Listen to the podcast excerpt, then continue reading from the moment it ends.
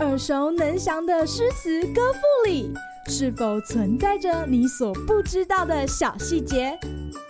快跟着师傅麦恩居一起补充韵文当中的小惊喜！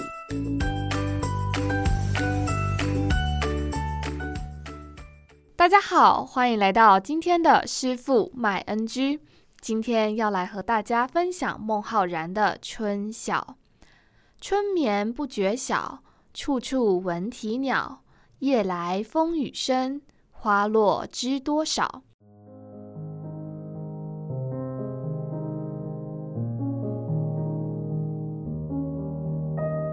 大概每位小朋友认识孟浩然，都是从这首诗开始的吧？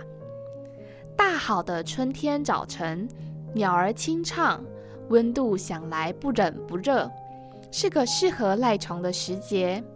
大家正心情无比欢畅地随着诗人的耳朵听到一曲风和日丽，却没想到大诗人陡然想起昨晚的风雨，为了才刚崭露枝头的花朵，伤春悲秋了起来。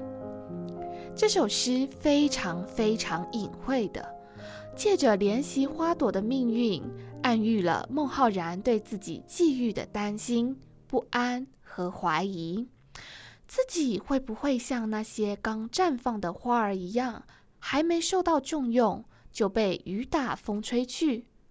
自己一生最芳华的时光，是不是已经落下了尘土，不再飞扬？今日 NG 点。因此。这首诗也常常被专家们联想到另一位才女，宋代的女词人李清照所写的《如梦令》。《如梦令》是这样子写到的：“昨夜雨疏风骤，浓睡不消残酒。试问卷帘人，却道海棠依旧。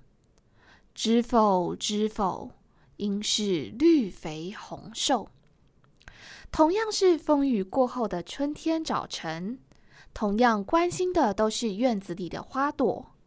同样，两位诗人都用花朵来暗喻自身的写照。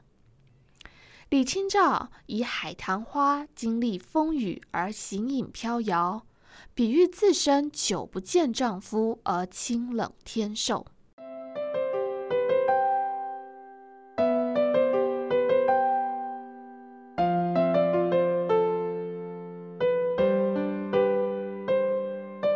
原来诗人总能在好里看见不好，在难处里见到益处，境随心生，吐成韵文，即是诗词。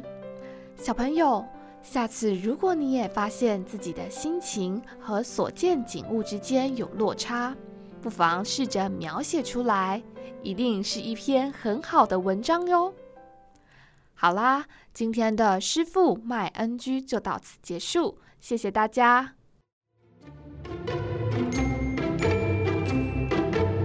感谢收听今天的师傅麦恩居。想要了解更多有关韵文的趣味知识，请记得按下订阅键，follow 我们，让你的诗词歌赋不 NG。